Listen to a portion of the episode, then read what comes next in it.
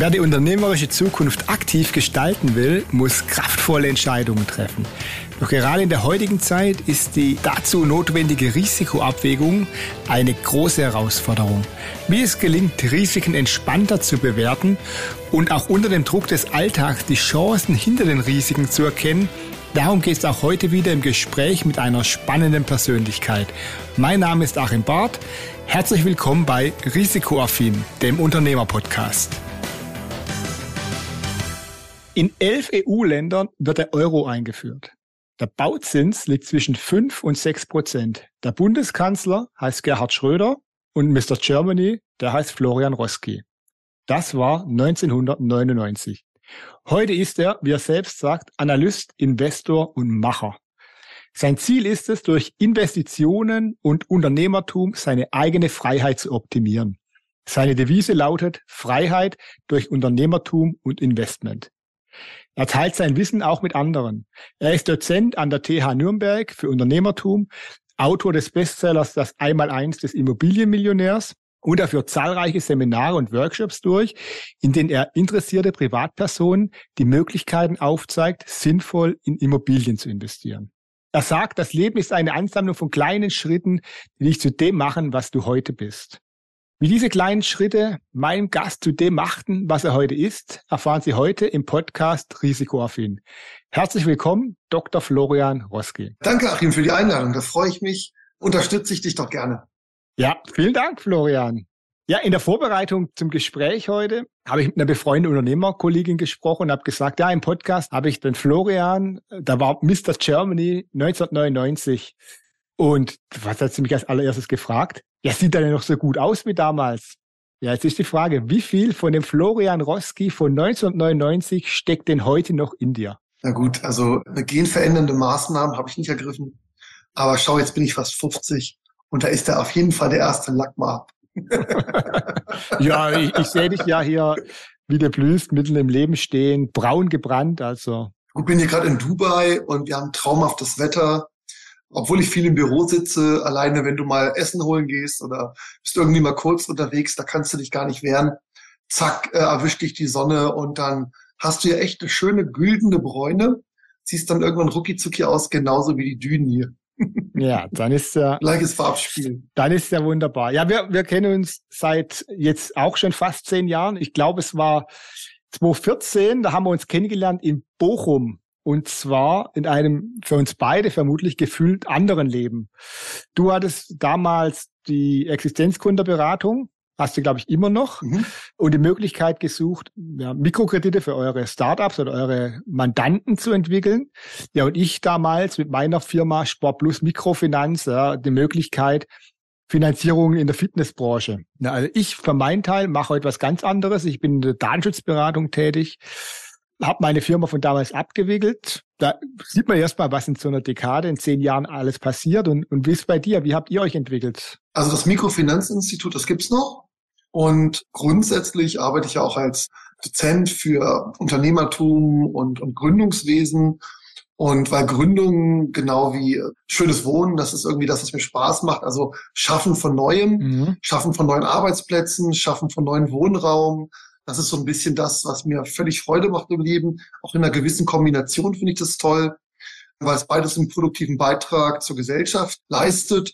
Und das Mikrofinanzinstitut, das gibt's immer noch. Auch die Firma für das Thema Gründungsberatung, die gibt's immer noch. Aber in Deutschland hat sie natürlich mittlerweile viel getan. Und die Gründungsintensität ist eigentlich seit 1900 oder 2005, glaube ich, massiv rückläufig. Ja, nee, glaube ich nicht nur, weiß ich auch.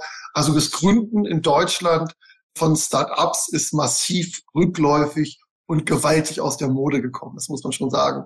Wir haben uns trotzdem am Markt behauptet und uns gibt's auch noch in beiden Konstellationen. Aber in der Mikrofinanzierung machen wir nicht so mehr so viel. Und auch in der Gründungsberatung ist das Geschäftsvolumen etwas zurückgegangen. Wir hatten so vor drei, vier Jahren noch vor Corona unser Hoch. Aber mit Corona und den ganzen neuen Maßnahmen und auch gerade mit der rot-grünen Regierung da ja ist den meisten wohl der Spaß am Gründen abhanden gekommen in Deutschland. Mhm. Ja, ja, das erkennt man sehr oft. Absolut. Aber Ihr habt ja trotzdem in eurer Unternehmerberatung Top-Ergebnisse erzielt. Also ja, wir haben Preise gewonnen, auch als beste Gründungsberatung. Ja, ja, ein Bild äh, hier mit Bundespräsident Christian Wulff, den Top Award. Ja, Preis gewonnen und Manager-Magazin waren wir drin. Also wir haben überall Gas gegeben, haben unser Bestes getan und sind natürlich auch ein bisschen frustriert gewesen, muss ich sagen, in der Corona-Zeit, wo wir auch einige unserer Kunden mussten dann die Pforten schließen, weil sie Berufsverbote ausgesprochen haben. Das war ja so mhm. im Gastronomiebereich auch dass die Regierung da querbeet durch die gewaltigen Einschränkungen, auch gerade ich komme aus Bayern, hatten wir teilweise Hausverbot, dass wir das Haus nicht mehr verlassen könnten, abends um 20 Uhr. Das hat natürlich mal eine richtige Schneise geschnitten, würde ich sagen, oder geschlagen. Und das war sehr frustrierend. Du hast jahrelang hier Beiträge geleistet, versucht Arbeitsplätze aufzubauen, wie so ein Verrückter. Und dann durch so eine einfache, durch massivste Maßnahmen innerhalb von ein, zwei Jahren auch gerade in der Kreativbranche, Künstler, freischaffende Menschen, diese kreative, wuselnde Masse, die jeder Gesellschaft mhm. unheimlich braucht und aus der vieles entstehen kann, die wurde ganz schön abgefrühstückt. Das muss man ganz ehrlich sagen. Also brutal. Ja, weil man kann ja sagen, die Regierung das Regieren dann einer Expertenkommission überlassen hat, die eben nicht risikoaffin war. Also sprich dieses Thema, dieses Podcast, die Risikoaffinität und auch mal ins Risiko gehen, hat man ja in der Corona Zeit überhaupt nicht gesehen, sondern Absolut. man hat quasi das Team Vorsicht, war eigentlich das Team, überlegt ja jede Woche neue Verbote, um eine abstrakte Gefahr nicht aufkommen zu lassen. Ja. Aber ich glaube, das wird noch aufbereitet in den nächsten Monaten und Jahren. Ich hoffe es. Ich glaube, genauso wie die Migrationsthematik versucht hier die Regierung, das ständig zu umschiffen und das nicht anzusprechen.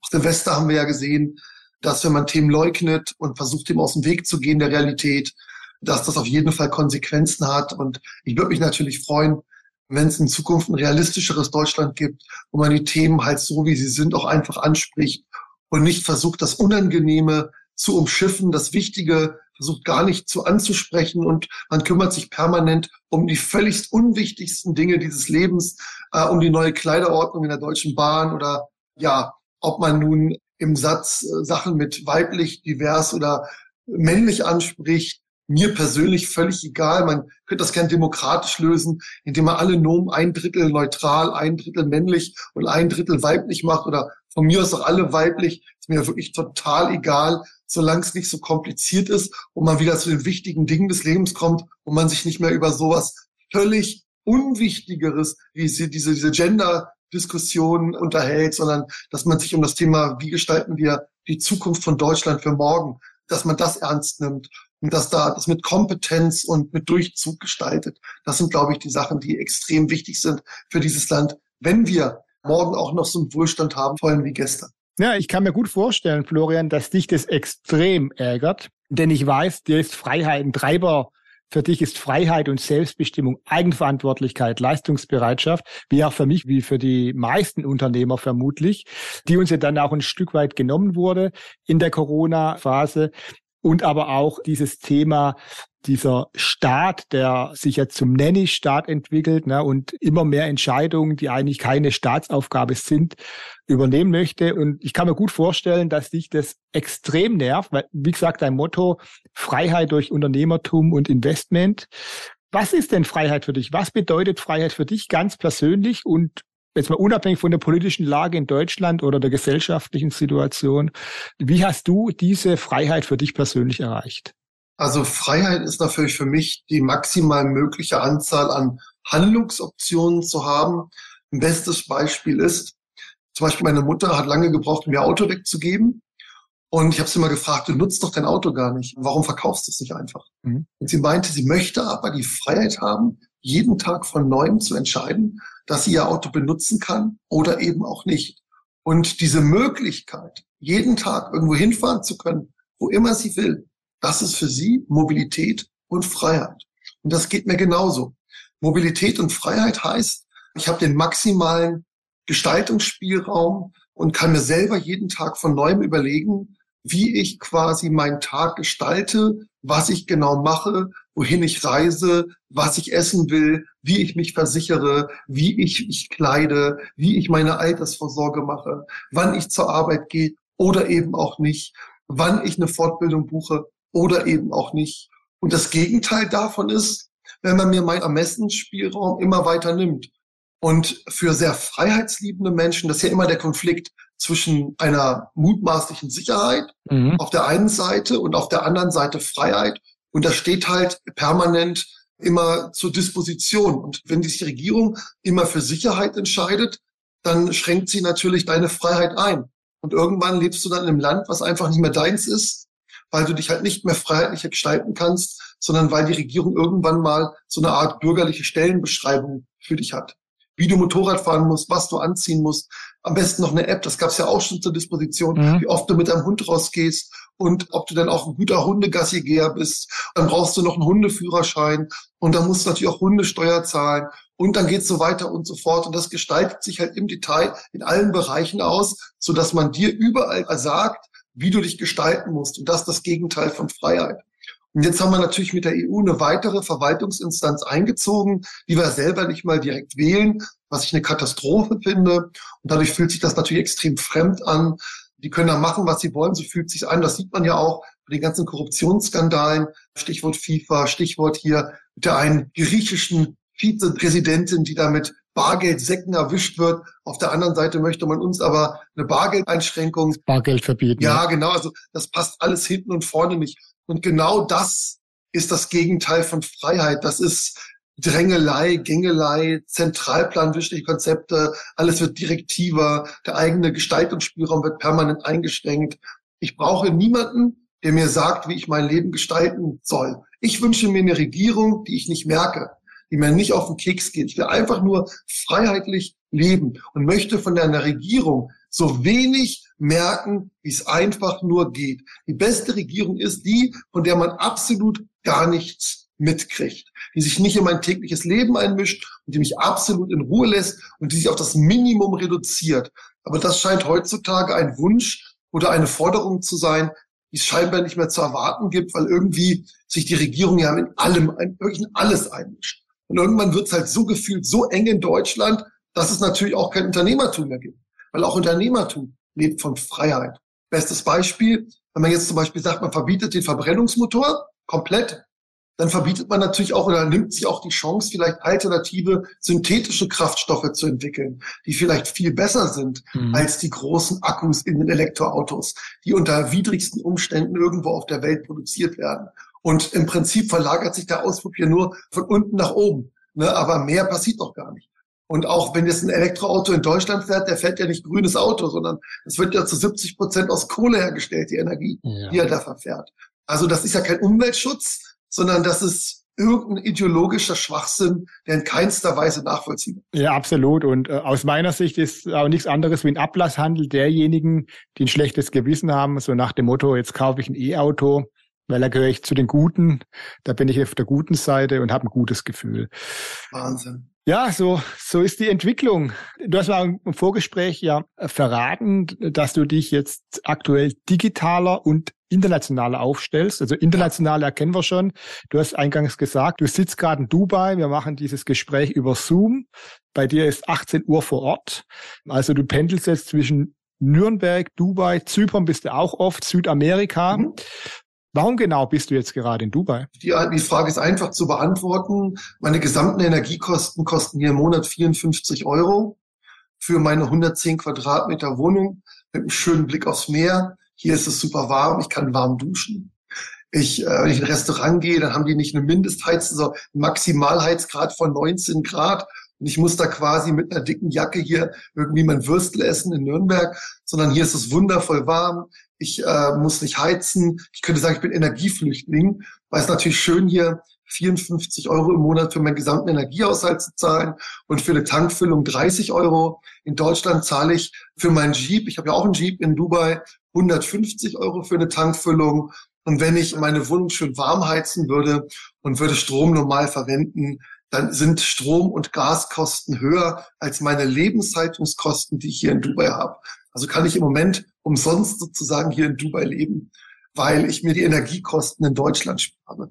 Und das ist ja schon eine verrückte Dimension, ne, weil Energie hier in Dubai keine Relevanz hat. Ja, vor allem habe ich jetzt mit Dubai im Kopf hohe Kosten. Also wenn ich jetzt als als Urlauber äh, für eine Woche oder ein paar Tage nach Dubai gehe, dann habe ich immer im Kopf, ich muss äh, sehr viel bezahlen für Essen oder wenn ich mal Golf spielen gehe, dann muss ich ordentlich äh, in die Tasche greifen.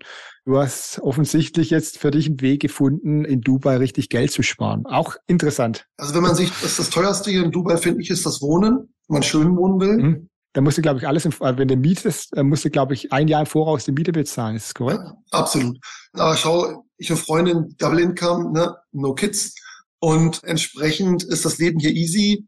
Und wenn du einmal eine Investition getätigt hast, und ich bin ja Immobilieninvestor in eine Immobilie, dann hast du noch die Nebenkosten zu tragen. Und die sind hier bei uns total klein. Wir zahlen, glaube ich, tutti kompletti 350 Euro im Monat für die 110 Quadratmeter Wohnung. Also alle Nebenkosten überhaupt. Das Tanken ist 30 Euro. Also pff. und Essen gehen, wenn du selber halt viel kochst oder so, dann kostet das nicht viel mehr als in Deutschland. Lass es 10 Prozent mehr sein. Aber durch die Energieeinsparung und auch durch das Einsparen beim Tanken, ich sag mal, zweimal getankt im Monat und du hast die Mehrkosten wieder rausgeholt. Also mhm. ich empfinde das Leben hier nicht teuer. Aber teuer ist es, wenn du was mieten musst. Ja, definitiv. Okay. Aber wenn du dir einmal was gekauft hast, ist das Leben hier vielleicht 10 Prozent, lass es 15 Prozent teuer sein als in Deutschland. Das Problem, was du hier hast, ist, dass es so viele coole Sachen gibt, die man machen kann. Die teuer sind. Und die sind dann alle doch ein bisschen ja. teuer.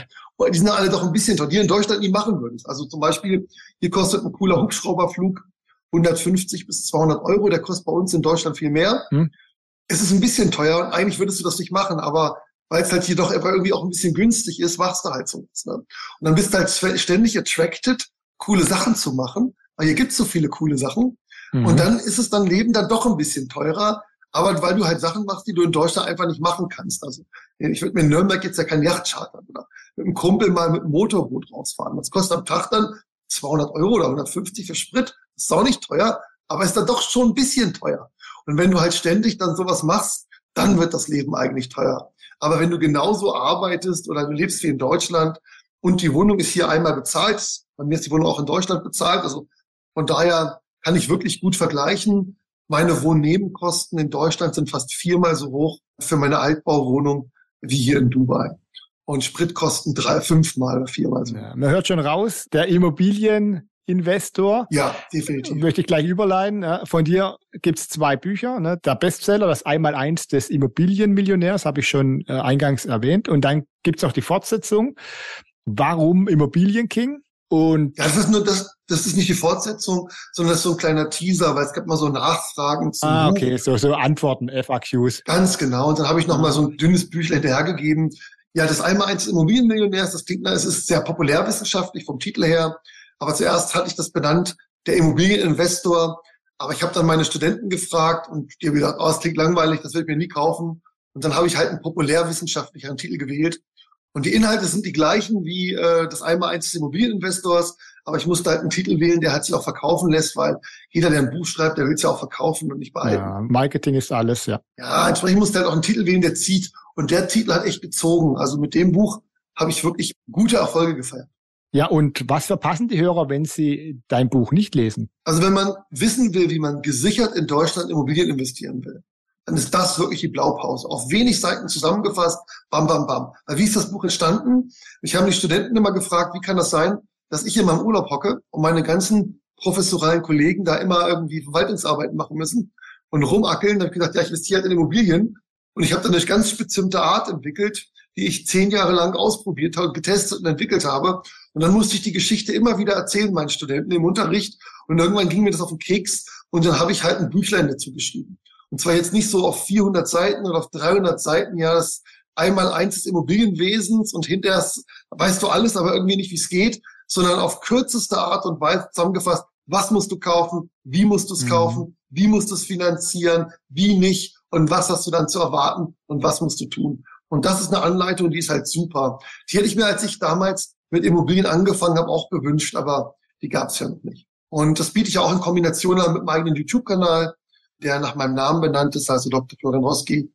Und das läuft ganz gut und macht mir Spaß. Da mache ich quasi Aufklärungsarbeit, finanzielle Bildung im Immobiliensektor in Deutschland, aber zunehmend auch international, weil Deutschland ja leider zurzeit nicht den besten Zukunftswert hat. Also wenn, wenn man Deutschland selber analysiert oder auch was andere machen, dann sind wir maximal noch im mittleren, in vielen Bereichen leider auch schon im unteren Drittel, was die Digitalisierung anbetrifft oder auch die Zuverlässigkeit der öffentlichen Verkehrsmittel. Hm. Um nur einige Sachen zu nennen, Zustand der Straßen oder ich war letztens mal, letztens in meiner alten Schule, die sieht noch genauso aus, wie ich die Schule verlassen habe, die gleichen Sportgeräte, wahrscheinlich auch noch die gleichen Probleme. Also da hat sich wirklich wenig verändert. Doch, doch es hat sich was verändert. Du meinst, es, die, die es gibt keine Lehrer mehr. Ja, das stimmt. Absolute Lehrermangel. Ein Riesenproblem auch bei meinen Töchtern. Oh, shit. Ähm, also bei, in der Grundschule geht's noch, aber der Mittelstufe furchtbar, ja. In Deutschland wird es zunehmend attraktiver, seine Arbeitsleistung einzuschränken. Aus Amerika kommt das ja The Great Quit, dass man quasi auch in der Corona-Zeit erkannt hat, dass man mit weniger Geld klarkommt und mit weniger Konsum. Das ist ja auch eine lobenswerte Tendenz. Das heißt, man arbeitet, also wenn man sich irgendwie wenn man in der Arbeit herausstellt, dann will man halt nicht mehr Geld, sondern man will mehr Freizeit haben, weniger arbeiten. Und das merkt man halt in verschiedensten Bereichen. Auch natürlich das neue Bürgergeld, wo man, wenn man nicht arbeitet, nochmal 15 Prozent Gehaltserhöhung bekommen hat und einige andere Vorteile fürs Leben. Und wenn man dann 500 Euro schwarz noch nebenbei verdient, dann hat man natürlich ein Traumleben als Bürgergeldbezieher, ein gutes Leben als Bürgergeldbezieher. Man arbeitet sich nicht ab, und wenn halt Nichtarbeiten immer attraktiver wird, dann ist es ja klar, dass, ja, dass dann in Summe über alle dann 10, wenn da 10, 15 Prozent weniger gearbeitet wird, dann fehlen halt auch 10, 15 Prozent der Arbeitnehmer. Und viele, wie ich das so mitkriege, haben ja auch noch ganz schön mit Covid zu kämpfen, mit den Folgeerscheinungen aus den verschiedensten Bereichen. Ja. Wir haben ja, glaube ich, auch dieses Jahr eine Überster letztes Jahr eine Übersterblichkeit von 25 Prozent gehabt, die man sich irgendwie noch nicht erklären kann. Ja. Hat vielleicht auch was zu tun mit verschobenen Arztterminen und Frust und Depressionen und ja, ich denke Depression und Vereinsamung sind da sind, sind da große Themen. Das war ja auch eine schlimme Zeit, also definitiv. Ja, absolut. Aber du hast es ja auch schon angesprochen, die Leute wollen mehr Freizeit, also Arbeit hat nicht mehr die Priorität. So, wie wir es nee. früher immer die Frage gestellt haben, lebst du um zu arbeiten oder arbeitest du um zu leben? Die ist inzwischen bei vielen klar beantwortet. Absolut. Aber ich meine auch, wenn man so lebt, dann wird man sich auch eher keine Immobilie kaufen können oder leisten können, weil irgendwo muss das Geld ja herkommen. Absolut. Und jetzt haben wir noch eine neue Entwicklung und da möchte ich mal fragen, dich als Experten, weil ich höre, der Immobilienmarkt sei tot. Also bei uns in Stuttgart sagen das die Immobilienmakler. Inflation, restriktive Darlehensvergabe seitens der Banken, immer höhere ja. Anforderungen, klar die gestiegenen Zinsen, die immer noch tief sind. Also wir haben 99, als du hier als Mr. Germany in New York unterwegs warst, haben wir 5, 6 Prozent Bauzins gehabt. Jetzt sind wir bei 3, 4 Prozent und die sagen schon enorm hoch. Also sind ja eigentlich immer noch tief, im, sagen wir mal, im, im Langzeitvergleich, aber es ist eine, wir kommen von 0,5, 0,7 Prozent. Das sind drei Prozent enorm hoch. Aber es ist eine Flaute momentan im Markt. Äh, für dies aus, aus deiner Sicht äh, zur Immobilienkrise in Deutschland. Wie beurteilst du denn den aktuellen Markt und die Entwicklung jetzt 2023? Ja, gerne. Also was man auch beobachtet, ist, dass der Neubausektor zusammengebrochen ist, weil natürlich die Personalkosten und auch die Materialkosten gewaltig gestiegen ist. Mhm. Ich bin ja auch beteiligt an der Hausverwaltung, da sehe ich das ganz klar dass da teilweise die Dachsanierung das Doppelte kostet wie noch ein paar Jahre zuvor. Und dass du teilweise, wenn du jetzt eine Heizung verbauen willst oder irgendwas, dass du da Wartezeiten hast, um überhaupt die Teile zu bekommen. Oder kannst ja mal versuchen, eine Wärmepumpe zu bekommen. Herzlichen Glückwunsch. Da gibt viel Fantasien seitens der Regierung, dass im Prinzip also auf der Seite der die Kosten so explodiert sind, dass es für viele einfach in absolute Ferne gerückt ist, sich eine Immobilie leisten zu können. Mhm. Das wirkt natürlich auch demotivierend, das heißt, wenn du dir ein Eigenheim gar nicht mehr leisten kannst, wozu auch? Und man muss natürlich auch sagen, im europäischen Vergleich sind wir Deutschen im absoluten unteren Drittel, wenn nicht mit die letzten, was die Eigentumsquote betrifft. Also die Deutschen können sich am wenigsten Immobilien leisten, weil bei uns natürlich auch die Steuernabgaben, das die höchste der Welt ist. Wo soll es auch herkommen, wenn man dir kein Geld lässt? Dann hast du natürlich auch kein Geld für Immobilien. Mhm. Auf der anderen Seite ist die Nachfrage nach Wohnimmobilien ungebrochen hoch. Viele versuchen Mietimmobilien das merke ich ja selber, also dass die Nachfrage ist brutal. Wenn du inserierst, da geht richtig die Post ab. Ich merke auch, dass die Mieten steigen, weiter und gemütlich. Da gibt es ja auch Deckelungen in verschiedenen Städten. Also wir merken gerade, die Mieten steigen, mhm. die Nachfrage explodiert, es gibt keinen Neubau, also wird der Bestandsbau zurzeit eigentlich ist ja teuer und fällt nicht so wirklich, in vielen Bereichen schon ein bisschen, aber du hast natürlich auch das Problem, dass viele sehr teuer gekauft, also zum hohen Preis gekauft haben. Mhm. Und die können natürlich auch ihre Immobilie nicht so einfach abgeben, weil dann würden sie vielleicht die Immobilie abgeben und es wäre noch eine größere Restschuld drauf, als was sie erlösen würden im Verkauf. Und deswegen merkt man eigentlich, dass der Markt zurzeit stillsteht. Mhm. Die Verkäufer träumen noch von hohen Preisen und müssen auch hohe Preise teilweise verlangen die Neuen in den Markt eintreten, die können sich die hohen Preise aufgrund der gestiegenen Zinsen nicht mehr leisten. Aber grundsätzlich finde ich die gestiegenen Zinsen super, weil in meiner Welt muss Geld einen Preis haben. Denn wenn Geld keinen Preis hat oder man Zinsenkredit kriegt für ein Prozent, dann gibt es natürlich auch krasse Fehlallokationen, dass da irgendwelche Immobilienparks in Südspanien gebaut werden, wo niemand wohnt am Ende, einfach nur was geht und weil das Geld billig ist. Das ist eine gewaltige Umweltverschmutzung, die der Staat da betrieben hat. Und in der heilen Welt, die ich kenne, müssten eigentlich die Zinsen über der Inflation liegen. Hm. Oh, dann wäre der Zinsen aber sehr hoch in Deutschland. ja, aber so müsste es eigentlich sein, ne? weil dann, dann ist halt mal Stillstand, weil wir haben halt jahrelang über unsere Verhältnisse mit billigem Geld gelebt und nur viele Projekte haben sich halt nur gelohnt, weil das Geld so billig war. Und das kommt jetzt wieder runter und das kommt jetzt wieder an und das ist gut so. Das, und das wird natürlich auch mit Schmerzen passieren, gewaltigen Einschränkungen. Auch der Staat, der hat das ja noch nicht begriffen, der gibt ja immer noch Geld mit vollen Händen aus. Hm, aber auch der wird es wahrscheinlich bald mitbekommen, dass die Refinanzierungskosten natürlich auch der Staatsschulden gewaltig steigen, dass auf der anderen Seite der Bürger immer weniger Geld zur Konsumverfügung hat, weil er braucht zur Energie, er braucht zum Tanken. Auch die Nachfrage nach Autos wird sich gewaltig reduzieren und verändern. Das versucht ja auch die Regierung anzuschieben, dadurch, dass es Spartickets gibt im öffentlichen Bereich. Das ist ja die Idee dahinter. Ich könnte mir vorstellen, die Idee ist halt, dass wir in Deutschland irgendwann alle in irgendeiner kleinen Gondel wohnen, also wenig Wohnraum brauchen, wenig Fraß. Das ist so die Vision, dass wir keine Autos fahren, die öffentliche Verkehrsmittel nutzen oder halt irgendein Golfkart und dass wir alle unseren Gemüsegarten hinten haben und dass keiner mehr vom großen Eigenheim träumt, weil das ist ja ökologisch gesehen definitiv nicht dieses, dieses Ziel dieser Regierung. Und Industrie ist auch nicht gewünscht, weil es natürlich Energie fressen, CO2 verbrauchen. Das heißt, ich gehe davon aus, dass dieser Sektor einfach in andere Länder geht, die das anders sehen. Deswegen bin ich ja als Investor, habe ich ja selber in Deutschland Stopp eingelegt, empfehle auch meinen Kunden lieber erstmal auf der Seitenlinie abzuwarten, was da so alles noch passiert. Ich glaube, das könnte noch gruseliger werden. Die Regierung ist ja noch dreieinhalb Jahre am Start und einfach auch mal in andere Länder zu gucken, die eine andere Energiepolitik haben, die ja auch Nutznießer sind dieser Deutschland-Europa-Politik. Denn wenn es in Deutschland bergab geht in Europa, dann wandert ja die Industriepolitik ab. Das heißt, irgendwo anders entsteht ja dann Neues. Mhm. Und das ist mhm. natürlich ökologisch in Summe in der Bilanz eine Katastrophe. Aber gut, wenn man kein, ich sag mal, so smartes, nachhaltig denkendes Politikpersonal hat, dann sieht man das natürlich nicht und guckt nur auf seine eigenen vier Wände.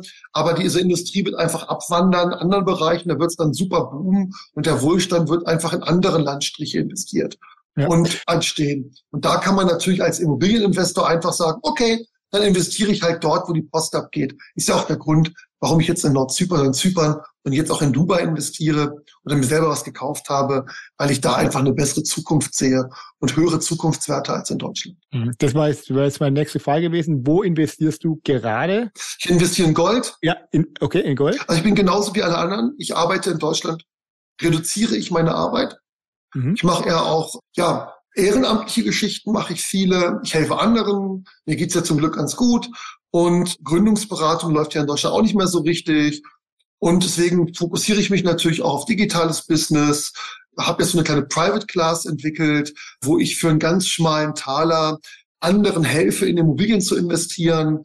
Also wir reden hier von 50 äh, Euro im Monat als Gebühr und dann treffen wir uns quasi einmal wöchentlich zu so einem Freiheitsstammtisch, wo wir uns gegenseitig motivieren und versuche halt einfach in Deutschland abzubauen und das frei werdende Kapital dann in stabilere Dinge zu investieren, wo ich einfach mehr Zukunft sehe als im Moment in Deutschland. Mhm. Und ich denke aber auch, dass es vielleicht, äh, wenn es einen Regierungswechsel gibt, in Deutschland wieder Schnäppchen gibt, weil irgendwie werden ja meiner Meinung nach einige ihre Arbeitsplätze verlieren, auch Unternehmer werden wohl in die Pleite geführt werden von der neuen Regierung, weil wenn Energiekosten nicht mehr wettbewerbsfähig sind, wenn wir durch die neue Weichwährung Euro, also wir haben ja den D-Mark nicht mehr, dann nur zu hohen Preisen Material auf dem internationalen Markt einkaufen können und es gibt quasi keine fachkompetenten Arbeitskräfte mehr, weil wir haben uns ja da auch für eine andere Entwicklung entschieden und es verlassen ja immer mehr Leistungsträger das Land. Sieht man ja auch ganz klar, dass niedrigere Qualifikationen es in Deutschland gut finden, dass höhere Leistungsqualifikationen, die die Kern ziehen müssen, zunehmend, so wirkt jedenfalls auf mich,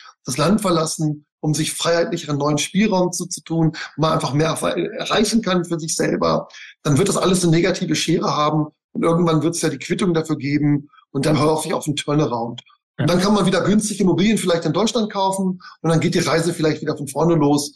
Aber im Moment halte ich es auch besser, ein bisschen abzuwarten und auch der aktuellen Regierung, indem man einfach weniger arbeitet, indem man seine Investments verlagert, Liquidität entzieht aufs Maximum, damit sie halt möglichst schnell zur Besinnung kommen und verstehen, dass das nicht der richtige Weg ist. Das Geld, das Staat nicht erwirtschaftet und das Geld nicht auf den Bäumen wächst. Ja, aber du hast vieles gesagt, was richtig ist. Und wenn wir aber weggehen wollen von diesem Schwarzmalen, ja. das ist natürlich, was in Deutschland passiert, alles nicht so gut. Aber für einen ultimativen Tipp, man muss ja, wenn man auch jetzt Geld hat und es gibt immer noch Leute, die auch Geld verdienen und leistungsbereit ja. sind. Gerne. Welchen Tipp hast du, was soll jetzt heute, wenn sie im Jahr 2023 ihr Geld anlegen wollen, wenn es äh, darum geht, Freiheit zu erlangen, was können sie tun? Und denkt dran, wir sind im Podcast risikoaffin. Ja, absolut. Ich bin es auch. Viele unserer Hörer sind durchaus bereit, äh, kalkulierbare Risiken einzugehen. Ja, absolut. Positiv gesehen, was können wir tun? Was kann der einzelne Hörer tun? Also Grundprinzip ist die Dezentralisierung des Vermögens. Also erstmal nicht sein gesamtes Geld in eine Anlageform zu packen, sondern einmal sich streuen. Und auch nicht das gesamte Geld in Deutschland zu investieren. Da hast du natürlich das maximale Risiko. Gehen wir mal davon aus, es gibt eine Vermögensabgabe, die ist ja viel diskutiert und es sieht ja optisch danach aus, als wird sowas vorbereitet. Das heißt, die Regierung gibt jetzt auch nicht Geld aus, dann irgendwann kommt es mal so, jetzt nehmen wir euch mal zehn Prozent einen weg oder 20, um das wieder auszugleichen. Das heißt, du hast viele politische Risiken und daran darfst musst du auf jeden Fall denken. Das heißt, wenn du jetzt aktiv investieren wirst, was würde ich empfehlen? Erstens, Geld vom Konto runternehmen die Unsichtbarkeit bringen, also Chips vom Tisch nehmen und dann vielleicht Goldmünzen kaufen. Zum Beispiel Krügerrand, eine Unze bis 2000 Euro, kannst du ja noch in Deutschland Gold kaufen, ohne Personalausweis bei irgendwelchen Gold- und Scheideanstalten. Du kannst auch über die Grenze fahren, in die Tschechei, nach Österreich, da kannst du noch bis 10.000 kaufen, also abheben und erstmal sichern dass der Futterkrug möglichst weit weg ist. Dass jetzt hier irgendwie die Goldgestapo kommt in jede Wohnung und sagt, was hast du denn? Mach mal eine Liste. Davon gehe ich jetzt erstmal kurzfristig nicht aus. Mhm. Zweitens, ähm, auf keinen Fall irgendwas in Deutschland zu investieren zurzeit, halte ich man kann es einfach nicht abschätzen, wie die Reise hier weitergeht. Die Risiken sind zu groß. Und das größte Risiko ist unsere Energieversorgung, dass wir nie wieder wettbewerbsfähige Energie kriegen werden. Weil in Deutschland haben wir eben aktuell keine günstigen Energiereserven. Und mit unseren Partnern haben wir uns ja aktuell letztes Mal äh, verspielt, sage ich mal so. Also wäre es auf jeden Fall auch gut, vielleicht mal eine Plan B-Immobilie zu kaufen. Einfach, wenn es vielleicht mal ganz doof wird kurzfristig, damit man irgendwo auch hin kann und das außerhalb der EU, was ich persönlich empfehle, ist noch oder auch Dubai. Da helfe ich gerne kostenfrei weiter, indem ich einfach meine Kontakte zur Verfügung stelle. Das finde ich auch ein ganz guter Ansatz. Einfach mal so ein bisschen, mal so einen Versuch zu machen, mal außerhalb zu investieren. Weil ich habe letztens eine Studie gelesen, dass ein Großteil der Deutschen davon träumen, im Alter irgendwann mehr zu leben. Und dann arbeiten die von mir aus bis 60, 65, da haben sie was erspart. Und dann kaufen die sich vielleicht in dem Alter dann was im Ausland. Aber das ist dann blöd, weil du träumst dann davon, aber du kommst dann einmal als Fremder. Viel besser ist es, jetzt schon was zu investieren, vielleicht was Kleineres, dann zwei, dreimal im Jahr dahin zu fahren, Kontakte und Netzwerk aufzubauen, Freunde aufzubauen. Und wenn du damit 60, 65, 70 in Rente gehst, dann sagen alle, endlich bist du da. Mhm. Und dann hast du das Wichtigste, was dich trägt, das ist das Netzwerk. Und das ist auch eine Empfehlung, investiere in deine Freunde, investiere in ein Netzwerk. Und bitte nicht nur die Dödel, die um dich rum in Deutschland wohnen, sondern versuche vielleicht durch Reisen auch deinen Bildungshorizont zu erweitern und Freunde und Kontakte außerhalb der EU zu finden, die dir vielleicht helfen, wenn das Ganze mal ein bisschen blöder wird.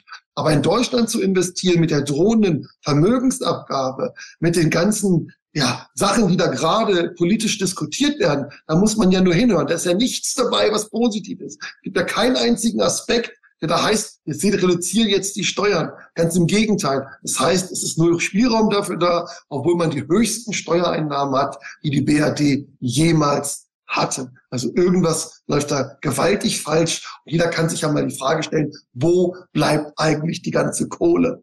Und das ist ja auch ganz einfach. Man hat eine weitere Verwaltungsebene mit der EU eingezogen und unten hat man nichts abgebaut. Und das wie jeder anderen Firma, wenn der Wasserkopf zu groß wird, hast du keine Chance mehr, Geld zu verdienen und den Laden vernünftig auf Lauf zu bringen. Was wir machen müssen, 70 Prozent der Beamten und Politiker müssen einfach weg. Wir haben eine der größten westlichen Regierungen. Der Wasserkopf ist gewaltig.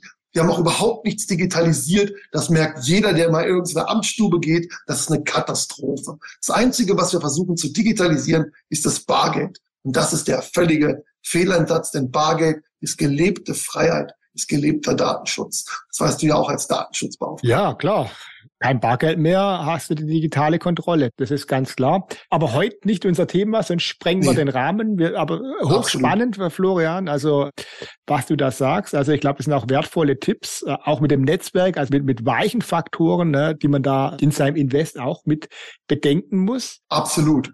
Also wenn ich jetzt Immobilieninvestor zum Beispiel in ein fremdes Land investiere, wie jetzt zum Beispiel in Dubai, das Erste, was ich mache, ist mein Netzwerk aktivieren. Wer ist schon da? Wen mhm. kenne ich? Wer ist da schon vorgehuscht?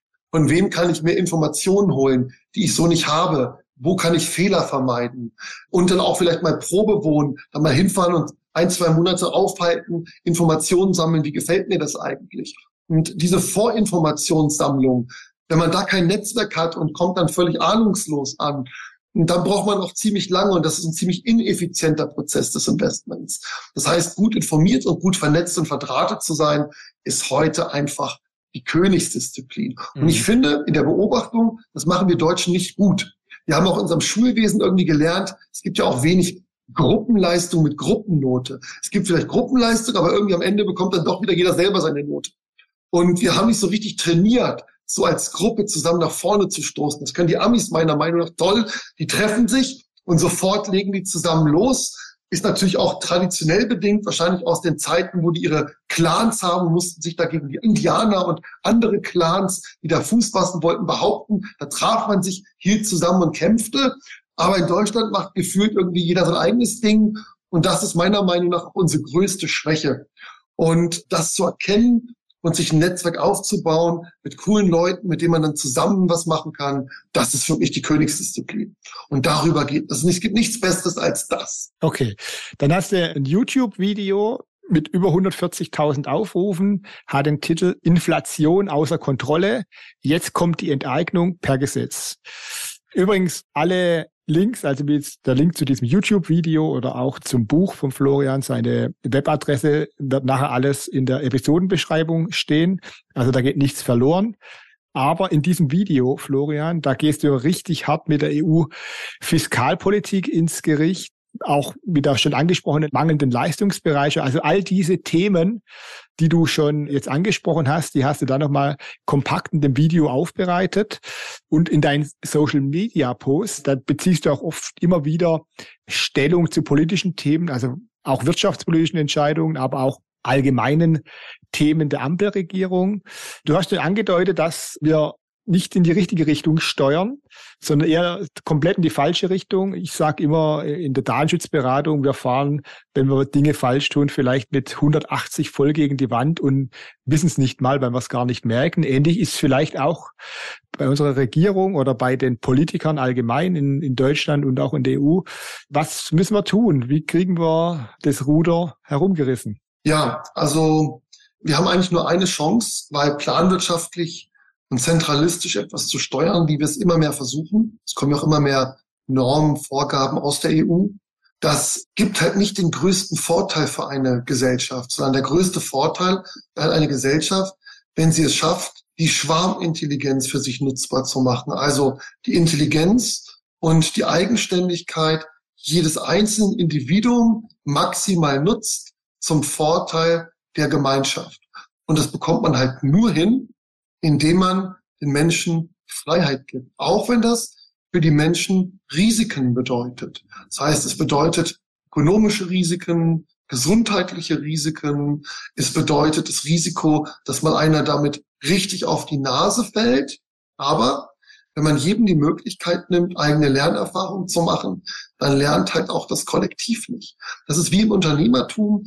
Es muss immer ein paar Leute geben, die scheitern, anhand dessen dann die anderen lernen können, oh, das funktioniert nicht. Und wenn du das Scheitern oder dieses Risiko nimmst einer Gesellschaft, dann gibt es halt auch keinen schnellen Lernerfolg mehr. Dann bleiben wir als Kollektiv dumm in unserer Höhle sitzen. Keiner traut sich mehr raus, keiner darf mehr raus, keiner darf sich freiheitlich gestalten.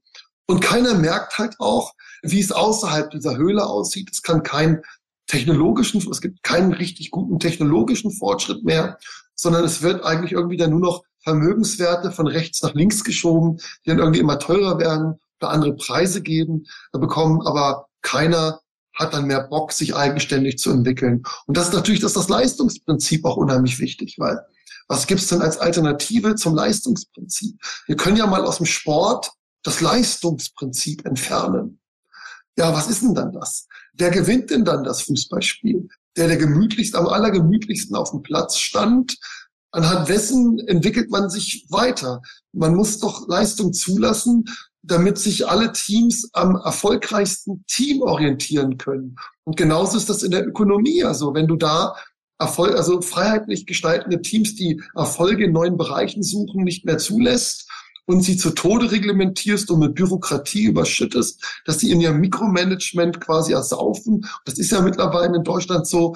Also da kriegst du ja so viel Post und hast auch so viel völlig verrückte Post. Also du kriegst manchmal, ich bin ja Vermieter, da kriegst du manchmal einen Brief vom Rathaus oder so, oder ein Einwohner melde an, ja, dir hat auch einer gewohnt, sowieso in sowieso, und dann schreiben die keine Adresse, wo der überhaupt gewohnt hat, und keine schreiben so einen Vornamen rein, und dann sollst du den Brief beantworten, bis in zwei Jahren denkst du, die hätten den geschrieben für BND, Und das ist vom Finanzamt, kriegst du auch manchmal Schreiben, die jeder Logik entbehren. Weil das System so komplex geworden ist, dass scheinbar jeder aufgehört hat, selber nachzudenken. Also die Logik weicht zunehmend der standardisierten Prozesse. Und ich persönlich bin auch überhaupt kein Fan von zu viel standardisierten Prozessen, weil wenn alles standardisiert ist, dann gibt's ja auch keine Neuerungen mehr. Denn Standardisierung ist halt auch der Feind der Neuerung. Das muss man ganz klar sagen. Und der Innovation. Und der Innovation. Also es geht bei allen Dingen immer darum, das richtige Maß zu finden.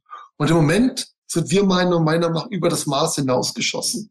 Leistung wird nicht mehr anerkannt. Jemand, der nicht leistet, der ist angeblich jetzt, das ist das scheinbar das neue Ideal, ist jemand, der nicht zu viel arbeitet und nicht zu wenig, der das richtige Auto fährt und nicht das falsche, der sich richtig gesellschaftlich engagiert und nicht zu wenig, der die richtige Hundegröße hat und nicht zu wenig, der das richtige Geschlecht hat und nicht zu wenig, der und das ist zu viel. Ja. Wir sind mittlerweile, das ist zu viel von allem. Es wirkt wirklich wie ein bürgerliches Stellenprofil. Und für jeden freiheitsliebenden, unternehmerischen, oder investitionstechnischen Typen, der eigentlich ja die, die Freiheit liebt, das Neue liebt, für den ist es kaum noch erträglich. Und genau diese Leute verlieren wir natürlich auch mit dem Gebaren. Wenn wir ihnen die Freiheit nehmen, und das merkt man halt in der Gründungsintensität, in der Investitionsquote in Deutschland, in der Innovationsfähigkeit in Deutschland. Es kommt ja im Bereich Softwareentwicklung gibt's uns ja gar nicht. Ja, wir, wir, sind in so vielen Bereichen hinten dran und selbst in denen, Brutal. in denen wir stark waren. Ja, es ist. Es ist alles Folge der Überregulierung und dass wir uns auf die Sicherheit konzentrieren und nicht auf die Freiheitlichkeit und nicht auf den Mut. Und das ist das Problem. Das ist wie beim letzten Fußballspiel. Da haben wir uns auf das Thema Zeigefinger fokussiert, aber nicht auf unsere spielerische Leistung. Also wenn ich da auf ein Spielfeld gehe und dann mich irgendwie gestikuliere und mich als politisch missbrauchen lasse für irgendetwas, dass ich dann beim Kopf nicht mehr 100 Prozent, dass ich dann kein Sieger-Mindset mehr im Kopf habe, sondern irgendein anderes Mindset, Aufklärungsmindset, ein Erziehungsmindset, ein Zeigefinger-Mindset, dann habe ich definitiv nicht das Mindset, dass ich denke, boah, die trete ich jetzt in den Hintern, hier gewinne ich das Spiel mit voller Leidenschaft und Energie, weil im Sport hat Politik überhaupt nichts zu suchen, genauso wenig wie in der Ökonomie. Und genau das ist das Kern unseres Problems. Und wenn wir das nicht schnell ändern, dann werden wir unseren Wohlstand in einer noch nie dagewesenen Geschwindigkeit verlieren. So meine persönliche Meinung. Ja, und das ist ein ganz hervorragendes, super Schlusswort, lieber Florian. Ich danke dir recht herzlich, dass du heute mein Gast warst im Unternehmerpodcast Risikoaffin Dr. Florian Roski, Analyst, Investor und Macher. Vielen Dank, Achim, hat mir Spaß gemacht. Ja, vielen Dank, war sehr spannend, hochinteressant. Vielleicht machen wir mal eine Wiederholungsfolge. In der nächsten Folge von Risikoaffin, dem Unternehmerpodcast, spreche ich mit der Selfmade-Unternehmerin Janine Lamprecht, die mit ihren Unternehmen Grenzlotsen und Zollpiloten der Bürokratie den Kampf angesagt hat. Hören Sie dann wieder rein, ich freue mich. Bis dann, tschüss. Ja, und damit sind wir schon wieder am Ende der heutigen Episode und die wichtigste Frage lautet, welche Erkenntnis war für Sie heute besonders wertvoll? Schreiben Sie mir gerne eine Nachricht an podcast.achim-bart.de. Und ich freue mich natürlich, wenn Sie beim nächsten Mal wieder dabei sind. Empfehlen Sie diesen Podcast auch gerne an Ihre Freunde und Bekannte weiter, natürlich ganz ohne Risiko. Denn wir brauchen auch gerade jetzt in dieser Zeit wieder mehr Mut, Risiken einzugehen, um die Herausforderungen, die vor uns liegen, zu stemmen.